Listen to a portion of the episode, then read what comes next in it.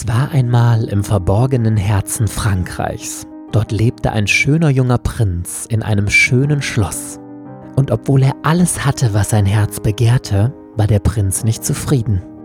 Er füllte sein Schloss mit den schönsten Dingen und seine Partys besuchten nur die schönsten Menschen.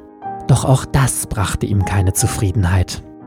Denn egal wie sehr er sich auch bemühte, er fand weder Schönheit noch Glück in alledem. So endet die Geschichte. Nicht. Es war einmal im verborgenen Herzen Frankreichs. Da klopfte eine Bettlerin an die Tür eines jungen Prinzen. Und obwohl er alles hatte, bot er ihr nichts. Doch ihre Bitte um Hilfe war nichts als eine Falle und die Rose, die sie ihm anbot, nur ein weiterer Fluch. Eine Erinnerung daran, dass er alles, was er jemals wollte, niemals haben könnte. Denn wer könnte schon jemals lernen, ein Biest zu lieben?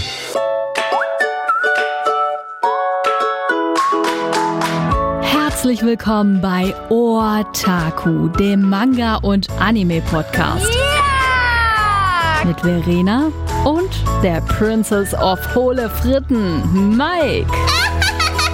Hello, hallo, hallo, Party Peoples und welcome back. Es ist Donnerstag und hier sind Mike und Verena für euch. Hallo. Verena, oh my fucking God, ich bin schon wieder im totalen Hype.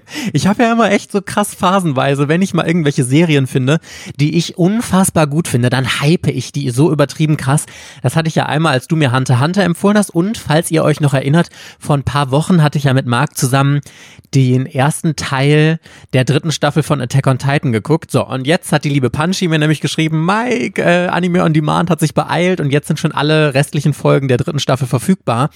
Und ich habe direkt knallhart durchgezogen. Verena, oh my fucking God. Das war so unfassbar spannend. Ich habe mich nicht mehr eingekriegt. Ich konnte den Fernseher nicht ausschalten. Ich habe mich wirklich gefragt, wie krass kann man Spannung überhaupt noch steigern? Es ist doch überhaupt gar nicht mehr möglich, das noch zu steigern. Und ich habe da so gebannt gesessen und selbst Marc, ich sage es ja immer wieder, der eigentlich nichts mit Manga und Anime am Hut hat, hat total gebannt da gesessen, hat innerhalb äh, seines Gesichtsspekulums erstaunt und fasziniert geschaut, so wie sein Gesicht irgendwelche Regungen davon sich gibt.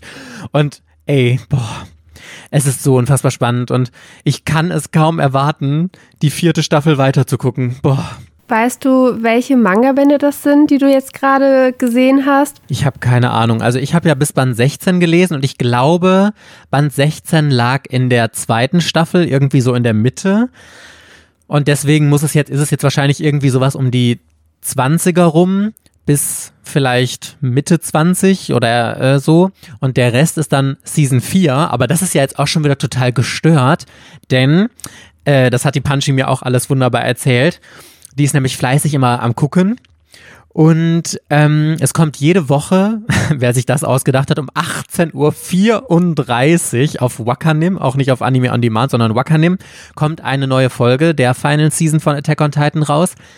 Und letztes Wochenende ist sie aber ausgefallen, weil es anscheinend irgendwie ein Erdbeben oder so in Japan gab und dann gab es äh, Berichterstattung rund um dieses Thema und deswegen wurde das verschoben und deswegen kommt jetzt am Sonntag kommen zwei Folgen, nämlich Episode 14 und 15 und Episode 16 ist dann schon die allerletzte Folge. So, und hier wird nämlich jetzt gerade heiß diskutiert, denn eigentlich kann das gar nicht sein. Die liebe Punchy hat mir gesagt, dass noch ungefähr nach aktuellem Stand, der gerade draußen ist, also 13 Episoden sind ja schon verfügbar jetzt, fehlen noch sieb, ungefähr sieben Manga-Bände, die noch erzählt werden müssen. Und wie willst du sieben Manga-Bände in drei Episoden packen? Das ist natürlich total utopisch. Zwei komplette Arcs fehlen noch. Und deswegen gibt es jetzt eine riesige Spekulation, was da passiert. Wird es vielleicht ein anderes Ende geben, was aber andererseits auch wieder unrealistisch ist, weil sich die Macher der, äh, des Animes immer sehr an die Manga-Vorlage gehalten haben und jetzt so Game of Thrones mäßig da irgendwie am Ende abzuweichen, ist total unwahrscheinlich. Gibt es vielleicht noch einen zweiten Teil von Staffel 4, weil alle anderen Staffeln, bis auf die zweite, hatten irgendwie, glaube ich, 22 Episoden und die vierte Staffel als Final Season hat jetzt nur 16, was ja auch schon total strange ist. Oder wird es nochmal Kinofilme geben, wie jetzt zum Beispiel bei Sailor Moon Crystal, was ja auch erst drei Staffeln äh, so rausgebracht wurde und dann sind die vierte Staffel, ist, ist es die vierte Staffel? Ich hoffe, ich laber dieses Mal keine Scheiße, aber kommt jetzt als Filme ins Kino und so. Ja, und ich weiß es auch nicht so sicher. Also ich bin gespannt. Also ich würde tatsächlich vermuten, dass es auch wirklich in Form von einem Film oder dass es dann OVA heißt, dass dann das Finale so halt erzählt wird. Ich hatte jetzt aktuelles Beispiel Real Life, hat äh, 13 Folgen und vier OVAs. Das, was aber eigentlich Folge 14, 15, 16 und 17 ist, weil die auch nur 25 Minuten dauern. Ähm, aber dann zählt halt die Staffel, zählt halt mit 13 Folgen als abgeschlossen. Und 14, 15, 16, 17, was ja eigentlich weitere Folgen sind, gehört nicht mehr zu dieser Staffel, sondern zählt halt als OVA. Und vielleicht ist es bei Attack on Titan genau das Gleiche, wobei natürlich auch so ein Film oder zwei Filme oder drei Filme für das Finale von Attack on Titan, glaube ich, gerade so gut genug wären, oder? Also alles andere wird dem nicht gerecht werden. Ich denke mir da, das ist doch aber auch total unlogisch. Also erstmal finde ich es eine absolute Unverschämtheit, die vierte Staffel The Final Season zu nennen und dann nicht das Final da drin rauszuhauen. Und also entweder frage ich mich, ob von Anfang an schon absehbar war, dass sie überhaupt gar nicht den kompletten Inhalt des Mangas in dieser vierten Staffel wiedergeben können und dass es von Anfang an so geplant war, dass es dann nochmal irgendwie weitergeht. Oder ob sie einfach im Laufe der Planung oder in der Produktion gemerkt haben, hm, irgendwie wird's knapp, wie gehen wir mit der ganzen Situation um, strecken wir das jetzt noch, machen wir ein paar mehr Episoden oder so, aber auch das kann ich mir nicht vorstellen, weil eigentlich, bevor du in die Produktion gehst, stehen ja eigentlich die Drehbücher fest, die Storyaufteilung und du kannst ja auch schon anhand der ähm, alten Staffeln sehen, wie viele oder wie viel pro Band passt in eine Folge das kann man ja eigentlich alles relativ gut abschätzen und deswegen glaube ich, dass das von Anfang an irgendwie so geplant war und finde das ehrlich gesagt sogar ein bisschen fies, obwohl es natürlich auch irgendwie ein bisschen wieder geil ist, so das große Finale von Attack on Titan im Kino sehen zu können auf der großen Leinwand. Ich hoffe dann nur, auch wenn ich das leider äh, nicht so einschätze, dass sie es wenigstens in einen Film packen, aber dann hätten wir auch wieder nur anderthalb Stunden. Das wären so viel Zeit ungefähr wie, also eine Folge hat ja so knapp über 20 Minuten, Sagen wir, das sind vier bis fünf Episoden. Da kann ich mir auch nicht vorstellen, dass du dann sieben Bände darin äh, durchziehen kannst. Also, wenn es Filme gibt, glaube ich wirklich, dass es zwei Filme werden. Und ich kann mir auch ehrlich gesagt nicht vorstellen, dass sie die Staffel einfach noch verlängern, weil selbst dann 16 Episoden sind geplant. Selbst wenn sie auf 22 gehen, dann würden noch sechs Episoden kommen. Da kannst du auch nicht sieben Bände drin erzählen. Also, wie man es sich ausrechnet, irgendwie geht es nicht so richtig auf, finde ich. Ich hoffe nur, dass sie ähm, das nicht praktisch so zu Ende rushen, sondern dass sie halt dann wirklich eine Lösung finden, wo halt dann die letzten Bände, die fehlen, auch nochmal adäquat erzählt werden und das in der gleichen Qualität ist wie die ganzen Bände davor. Vor allem, ich habe jetzt noch gesehen oder ich hatte mal nachgeschaut, wie das mit dem aktuellen Manga-Stand ist. Und Band 32, also der 34. Band ist ja der Abschlussband, der ist in Japan auch noch nicht entschieden. Die Kapitel sind schon in den ähm, Manga-Magazinen zu Ende erzählt, aber der Abschlussband ist halt noch nicht erschienen. Und auf Deutsch kommt Band 32 jetzt im Mai raus. Band 33 ist für August geplant. Also das läuft noch weiter im dreimonatigen Rhythmus. Und wenn wir bei diesem dreimonatigen Rhythmus bleiben, dann müsste entweder im November oder Dezember, weil also der 33. Band kommt Ende August, also das ist so gerade grenzwertig, November oder Dezember der finale Band von Attack on Titan auf Deutsch erscheinen. Und da freue ich mich schon richtig, richtig drauf. Ich würde dann aber auch nur behaupten, dass die Manga-Bände auf jeden Fall erst das Ende erzählen, bevor es der Anime tut, weil ich hatte ja eigentlich so ein bisschen darauf gesetzt, dass jetzt einfach die Final Season wirklich auch das Ende ist und dass ich mit der vierten Staffel dann wirklich das Ende von Attack on Titan kenne. Dem wird aber nicht so sein. Und wenn sie dann nochmal, meistens vergeht ja ein Jahr immer zwischen der Produktion einer Staffel oder wenn jetzt noch ein Kinofilm kommt, bei Sailor Moon hat es ja teilweise auch zwei oder sogar drei Jahre oder so gedauert, bis da irgendwie jetzt die Filme rausgekommen sind. Und wenn sich das dann nochmal so lange hinzieht, das fände ich persönlich sehr, sehr nervig und dann werde ich es tatsächlich auch so machen. Jetzt kann man ja relativ zeitnah dann auch die komplette vierte Staffel auf Deutsch gucken. Ich glaube, vier Episoden sind aktuell auf Deutsch verfügbar. Und es kommen jetzt, glaube ich, nochmal drei dazu.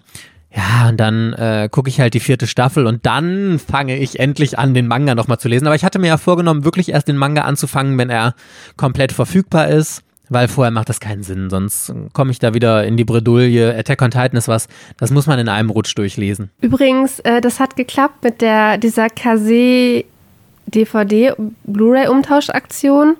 Äh, ich habe von äh, Blu-ray Staffel 3, CD 1 oder Volume 1, habe ich die Ersatz äh, Blu-ray zugeschickt bekommen, weil ja die Original hatte ja so einen Tonfehler. Bei Attack on Titan oder bei was? Bei Attack on Titan, Staffel 3, Volume 1, genau. Hatte ich irgendwann auf einmal so einen Brief im Briefkasten von Media irgendwas und dachte so, hey, was ist das denn? Und dann war da halt die DVD, also die Blu-ray halt drin. Voll cool. Und also es hat funktioniert. Ich habe tatsächlich mich auf die E-Mail gar nicht mehr gemeldet. Ich hatte ja dahin geschrieben, dass ich das Problem habe und dass ich es gekauft habe. Und hier ist die E-Mail mit, mit den Kaufdaten und es hat funktioniert. Ich habe die Blu-ray jetzt letzte Woche nach Hause gekriegt. Voll cool. War ich positiv überrascht, dass das so einfach funktioniert hat. Ist das Kase gewesen oder? Äh? Ja, genau, Kase Anime. Ja, voll gut. Also das muss man ihnen ja wirklich lassen, außer jetzt einmal dieses Drama, das sie bei Sailor Moon da hatten mit äh, dieser Synchro sind die ja echt mit der kundenfreundlichste Verlag, den man sich überhaupt vorstellen kann. Ich habe noch nie bis auf diese Sailor Moon Geschichte gehört, dass sie irgendwas nicht im Sinne de, äh, von uns Kunden und Kundinnen entschieden haben, sondern das war immer 1A gelöst. Also ich, ich bin ganz begeistert von denen wirklich. Also bei Sailor Moon, die arbeiten, glaube ich, noch an der Lösung. Nur das dauert. Und solange sind halt jetzt die weiteren Boxen sind halt, glaube ich, erstmal auf Eis gelegt. Also Sailor Moon Blu-ray Gesamtausgabe oder staffelweise Gesamtausgabe. Und bei Staffel 2 wollten sie ja ursprünglich eine Ersatzproduktion machen, wo halt dann diese Folge 89 mit drauf ist. Das ist jetzt auch erstmal auf Eis gelegt, weil sie jetzt noch das mit dem Ton halt prüfen und sich da erstmal mit Toei und Japan einig werden müssen, ob sie da irgendwie wo das Problem ist, dass halt unser Ton, in, dass unsere deutsche Tonspur so schlecht ist. Ja, ich meine, ist ja auch verständlich. Ich fand das nur tatsächlich da ein bisschen schade, dass sie, also ich meine aus meiner Erinnerung heraus, dass es so war, dass sie da so reagiert haben und gesagt haben, es gibt keine Tonprobleme. Also das müsst ihr euch irgendwie einbilden oder so. Das war doch die erste Reaktion, oder? Nee, ich glaube, so war es tatsächlich gar nicht. Die haben halt nicht innerhalb von 24 Stunden reagiert. Und auch nicht innerhalb von 72 Stunden oder so, sondern sie haben mittlerweile reagiert, weil sie ja die Sachen gestoppt haben. Man kann halt immer noch die Blu-ray Box 2 überall kaufen, aber das ist natürlich die mit, der, mit dem schlechten Ton und dieser fehlenden Folge 89. Momentan eine neue Version kann man noch nirgendwo kaufen und erst wenn das wirklich geklärt ist, was aber glaube ich länger dauert als eine Woche, da muss man sich halt jetzt gedulden. Das werden die auf jeden Fall publik machen auf also ich, ich, weiß nicht, ob die noch Facebook nutzen, auf Instagram, auf YouTube, äh, Newsletter vielleicht, äh, Twitter. Man kriegt es auf jeden Fall mit. Ja, voll. Das finde ich aber auch in Ordnung, solange man äh, immer auf dem Laufenden hält. Also das finde ich immer total wichtig und das finde ich so toll für Transparenz, wenn man einfach offen kommuniziert und sagt, okay, das und das ist der aktuelle Stand, dann kann ich auch damit leben, wenn ich ein bisschen vertröstet werde und wenn ich immer mal ein bisschen warten muss, solange die Verlage einfach klar sagen, das und das ist gerade Sache, das und das passiert hinter den Kulissen und äh, da und darauf warten wir selber noch oder so, dann kann man ja total gut damit umgehen und ich kann mich damit echt viel arrangieren, aber wenn es immer dieses in der äh, Luft hängen ist, was jetzt in diesem Fall natürlich nicht der Fall ist, möchte ich ganz klar sagen, aber das fuckt mich dann tatsächlich immer ein bisschen ab, ehrlich gesagt. So, ich wollte noch was mit dir besprechen, Verena. Oh mein fucking Gott, das ist mir aufgefallen. Ey, wir hatten ja letzte Mal, glaube ich, schon über diese ganzen Nachdrucke geredet. Und ich habe jetzt, ich weiß es gar nicht, ich glaube bei Manga Passion oder so, habe ich so eine Liste gesehen, wo alle Nachdrucke für diesen Monat aufgelistet waren. Und Carlsen hat vielleicht einen rausgehauen. Carlsen und Egmont haben so unfassbar viele Nachdrucke diesen Monat. Und dagegen Ultraverse, Tokyo Pop und Manga Kalt sind da irgendwie so, keine Ahnung, zwar eine Hand, zwei Hände voll irgendwie so immer. Und Carlsen hatte, glaube ich, irgendwie 30 bis 40 Nachdrucke. Egmont hat ja auch mega krass rausgehauen. Ich finde das richtig gut. Und ich frage mich nur, woher das Geld auf einmal ist, äh, so viel nachzudrucken. Ich glaube, Carlsen hat einfach viel Geld, weil die diese ganzen Bestseller haben mit One Piece, Naruto, Dragon Ball, Soul Eater Massiv jetzt. Und also schon ein Manga, wenn die halt gehypt sind, die bringen halt wirklich unglaublich viel Geld ein. Und da ist kein Wunder, dass Carlsen nicht das leisten kann. Und die fahren ja auch relativ gut mit dem Prinzip, dass die halt in einer Mini-Auflage nachdrucken mit erhöhtem Preis. Und der Preis ist halt deutlich höher. Es ist nicht ein Euro drauf, sondern sind dann immer drei bis vier Euro mehr für den Band. Aber dadurch halten sie dann auch jetzt so Sachen wie Skipbeat. Ich meine, Skipbeat hat über 40 Bände. Oder Junjo Romantica. Also das wird halt auch immer noch alles äh, verfügbar gehalten und das finde ich schon ist eine Leistung. Also das geht halt, ich weiß gar nicht, ob das so stark nach Nachfrage geht, aber die haben halt viele laufende Reihen, wo die sich das halt leisten, mit der Mini-Auflage die Reihe verfügbar zu halten. Und das sind nur ganz wenige Reihen, bei denen sie das nicht machen, weil es sich nicht rentiert, weil die zu schlecht läuft und wahrscheinlich zu selten ein neuer Band kommt. Also dass sie das dann mit Vergriffen auslaufen, also mit Vergriffen beendet haben. Das fand ich auch richtig, richtig gut, was du gerade meintest. Das hat Carlsen dann auch immer dabei stehen, oder zumindest, ich weiß nicht mehr, ich weiß ehrlich, ich meine, es stand bei Manga Passion, dass sie eine Mini-Auflage nur gedruckt haben. Und gerade hier bei Skipbeat, dann geht es ja meistens mit so einer kleinen Preiserhöhung einher. Ich meine, Skipbeat kostete jetzt 8 Euro und dann stand, glaube ich, auch ein melancholischer Morgen oder so und die sind ja jetzt auf 10 Euro erhöht worden und so. Ich finde das richtig transparent und ich finde, das muss man auch nochmal total loben. Also erstens, dass sogar Serien, ähm, wo man vielleicht davon ausgeht, ja, die verkaufen sich jetzt nicht mehr so krass wie geschnitten Brot und die bleiben vielleicht ein bisschen länger liegen und deswegen drucken wir eine kleinere Auflage, dass die überhaupt nachgedruckt werden dass das dazu geschrieben wird und dann finde ich halt auch die Preiserhöhungen okay, obwohl ich sagen muss, ich hätte gedacht, dass Skipbeat so einer der wirklich guten Seller im Shoujo-Bereich bei Carlsen ist, aber also vielleicht waren sie das auch, aber die Nachfrage ist ja anscheinend runtergegangen, dass sie jetzt nur noch so eine Mini-Auflage drucken. Hätte ich aber naja, nicht gedacht. Skipbeat läuft halt seit 20 Jahren. Ne? Das war ja schon damals in der Daisuke oder wie auch immer das Magazin hieß, also so Anfang der 2000er. Okay, dann läuft es seit 15 Jahren. Die Reihe ist immer noch nicht abgeschlossen. Äh, die Beziehung dieser äh, Charaktere entwickelt sich ja sowas von im Schneckentempo, dass die zehn Jahre lang brauchen, bis die checken, dass sie Gefühle füreinander haben und sie haben es ja immer noch nicht ganz verstanden. Das ist eine Katastrophe. Aber ich habe Skipbeat bald wieder in meiner Sammlung.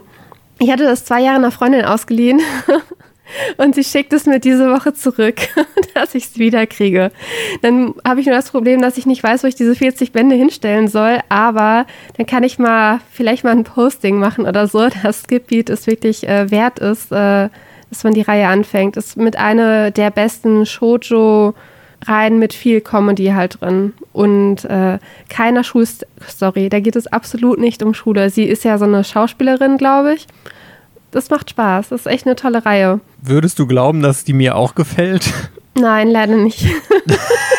okay, sad but true. Immerhin bist du ehrlich zu mir, Verena. Ich erinnere mich übrigens, dass das im Comic-Forum hatte ich das gelesen mit diesen ganzen Nachdrucken. Aber das fand ich super interessant, weil dann auch total darüber diskutiert wurde ähm, mit diesen ganzen Nachdrucken. Und ich bin gespannt und ich hoffe ja, äh, dass dieser Trend sich weiter fortsetzt und dass weiter so fleißig nachgedruckt wird und dass sich die Serien dann auch dementsprechend verkaufen. Ist auf jeden Fall immer interessant zu sehen, für welche Nachdrucktitel sich die Verlage entscheiden. Oder bei Tokyopop ist ja immer noch Death Note, wird immer noch mit nachgedruckt. Und die Reihe, die ist ja schon so unfassbar lange auf dem Markt, dass ich denke mir so, ich, bei solchen Reihen denke ich mir, wieso kaufst du die denn überhaupt noch neu? Die, die, du wirst doch auch mit Gebrauchtangeboten, wirst doch en masse bombardiert. Das ist doch auch überhaupt kein Problem. Aber äh, läuft. Und natürlich hier diese Shonen-Titel, die werden halt sehr, sehr, sehr häufig nachgedruckt. Shoujo eher wenig. Egmont druckt noch hier diese ähm, namhaften Boys Sachen immer gerne nach. Ja, Detektiv Conan sowieso. Sailor Moon kriege ich übrigens nicht zu meinem Geburtstag. das wurde ja verschoben. Das hat auch nichts mit Nachdrucken zu tun, das musste ich gerade nochmal so einwerfen.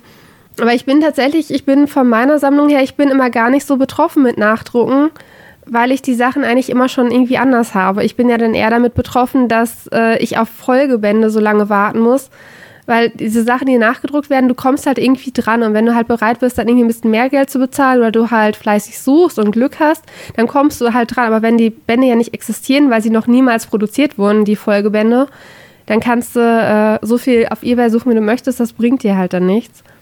Deswegen, ich bin halt immer noch mehr mit den Sachen betroffen, die nicht laufen und von denen die neuen Bände halt nicht kommen. Ja, das kann ich total verstehen. Naja, so Verena, ich habe was vorbereitet. Der Manga der Woche. Und zwar, falls ihr mir auf Instagram folgt, habt ihr es ja schon gesehen, dass ich im Moment im absoluten Disney-Manga-Hype bin. Ich habe ja, oder du hast das entdeckt, Verena, dass Tokyo Pop US, also nicht Tokyo Pop Deutschland. Man denkt zwar immer, das sind, ist ein zusammenhängender Verlag, also ich glaube, Tokyo Pop US ist zwar der Mutterkonzern, aber es sind trotzdem zwei unabhängige Verlage voneinander, deswegen muss man da ein bisschen differenzieren.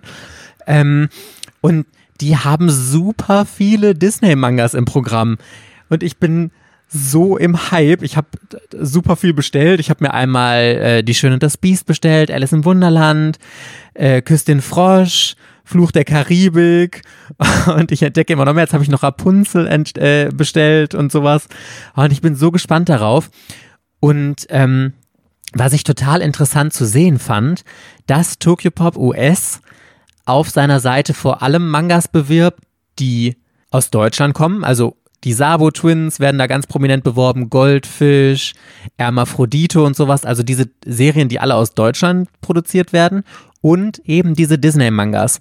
Und Tokyo Pop US hat eigentlich gar nicht so große andere Lizenzen und die liebe Leila, liebe Grüße an der Stelle, hat mir nämlich erzählt, dass das anscheinend daran liegt, dass Tokyo Pop US nur noch relativ schwer, also US muss man dazu sagen, das ist ganz, ganz wichtig hier zu unterscheiden, dass nicht Tokyo Pop Deutschland gemeint ist. Ähm, Tokyo Pop US bekommt wohl relativ schwierig nur noch japanische Lizenzen. Der Verlag war ja, glaube ich, auch mal insolvent. Und dieser Stu Levy, der der oberste Boss von Tokyo Pop US ist, hat es sich anscheinend, sagen wir mal, verschissen mit vielen japanischen Verlagen und deswegen kriegt Tokyo Pop US gar nicht mehr so gute Lizenzen oder überhaupt Lizenzen und deswegen haben sie diese Eigenproduktion, was ich persönlich jetzt gar nicht so schlimm finde, weil ich finde es total großartig, von diesen ganzen tollen Disney-Serien Eigenproduktionen lesen zu können. Ich war so begeistert davon, Verena. Ach. Ich war live am Telefon, als du die Seite entdeckt hast. Also ich weiß, dass du sehr begeistert warst. Du musstest dann erstmal dich entscheiden, so wie viel du da kaufst. Natürlich alles bei Amazon, äh, weil man bei Amazon sehr gut englischsprachige Manga bestellen kann.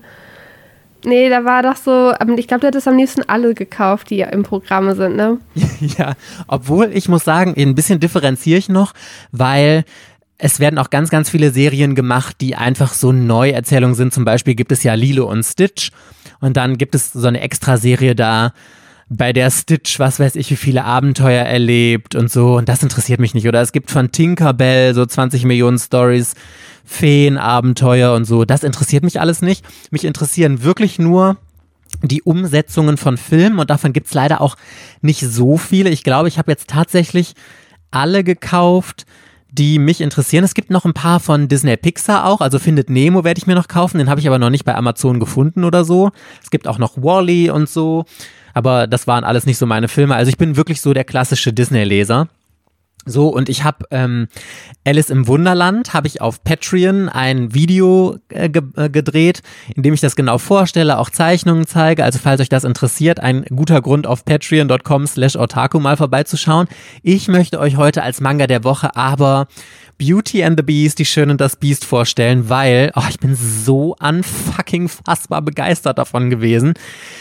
Man muss dazu sagen, dass diese, ähm, diese Manga-Umsetzungen ganz oft gar nicht auf den alten Cartoons oder auf den Zeichentrickfilmen basieren, sondern auf den neuen Realverfilmungen von Disney. Dieser hier auch mit ähm, Emma Watson, eine der grandiosesten Schauspielerinnen. Ich finde, das ist für mich so eine der tollsten Frauen, die es überhaupt auf diesem Planeten gibt. Die ist wunderschön, super intelligent, setzt sich für so viele äh, Gerechtigkeitsthemen ein und ich, ich liebe die abgöttisch wirklich und die hat ja Belle gespielt in der Verfilmung und darauf beruht eben dieser Manga, den ich vorliegen habe. Es gibt zwei. Es gibt einmal die Geschichte von Schöne das Biest aus der Sicht von Belle, die sich dann sehr am äh, am Film orientiert, weil der Film ja auch sehr stark aus Bells Sicht erzählt wird und einmal die ganze Geschichte aus der Sicht des Biests.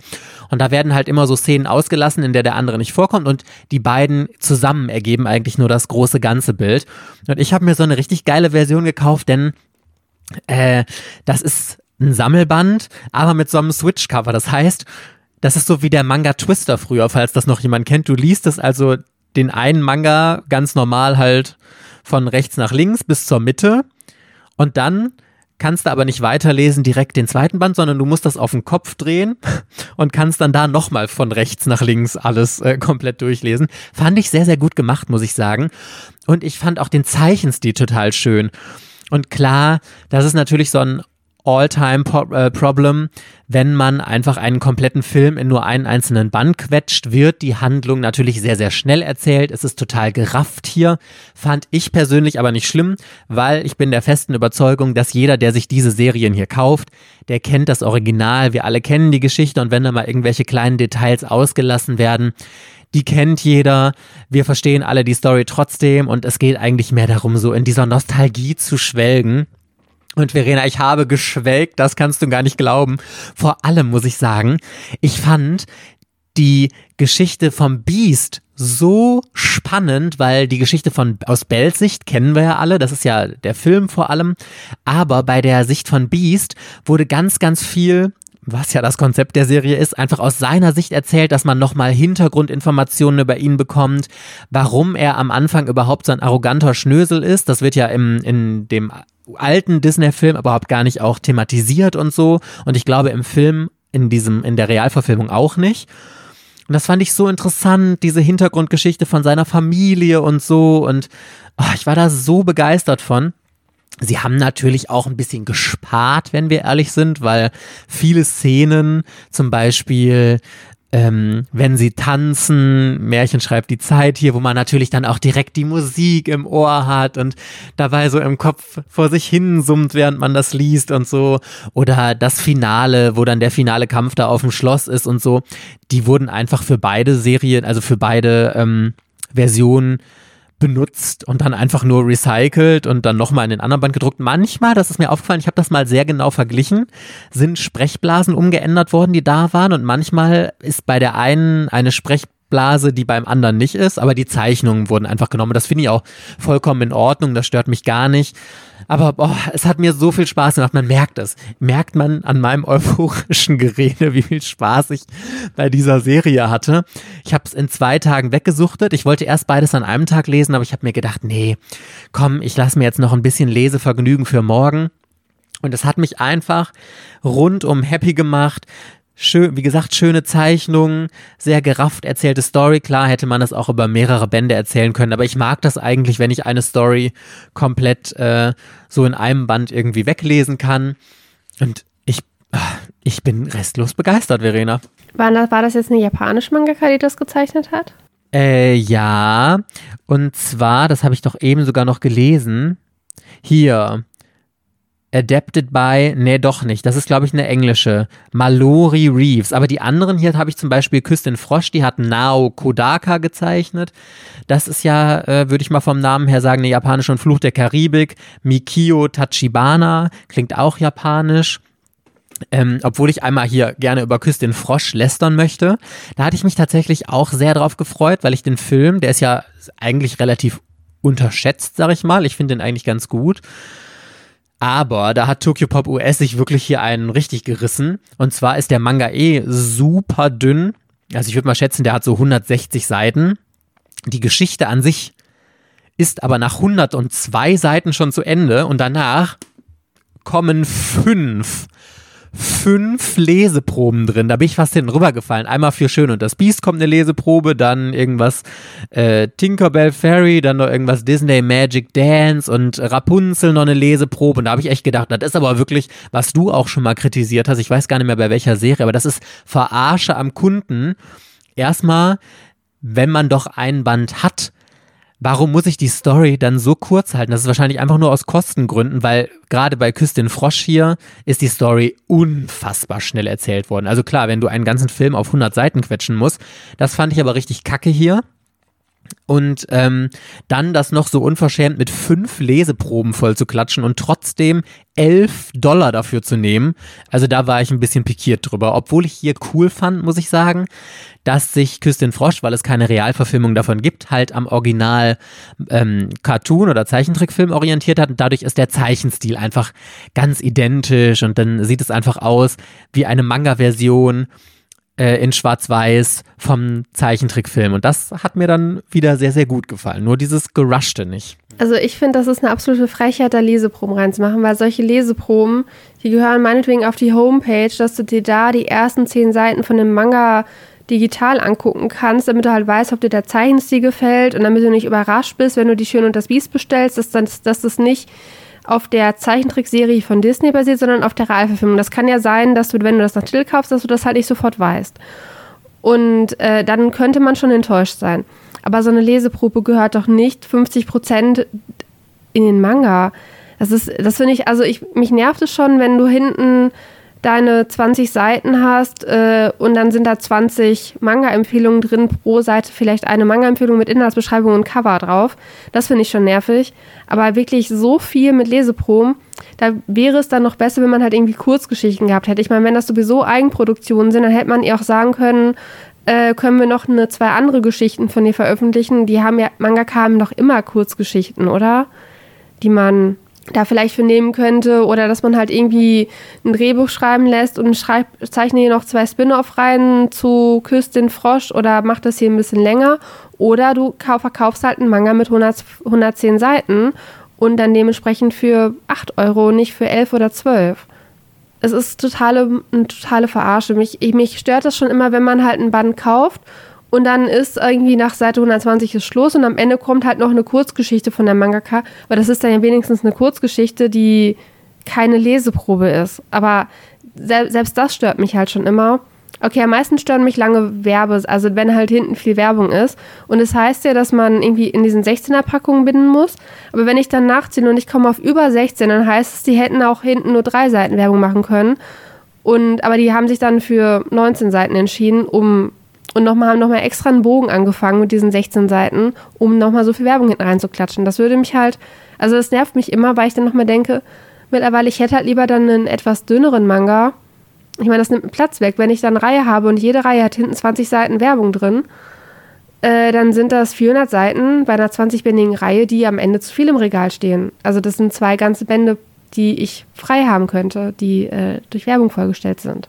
Voll. Und also gerade hier, ich meine, wir reden hier, ich habe nicht nachgezählt, aber ich würde mal schätzen 60 bis 80 Seiten. Da kannst du mir auch nicht erzählen, dass das aus Werbegründen ist. Das haben die einfach nur gemacht, um Geld zu sparen.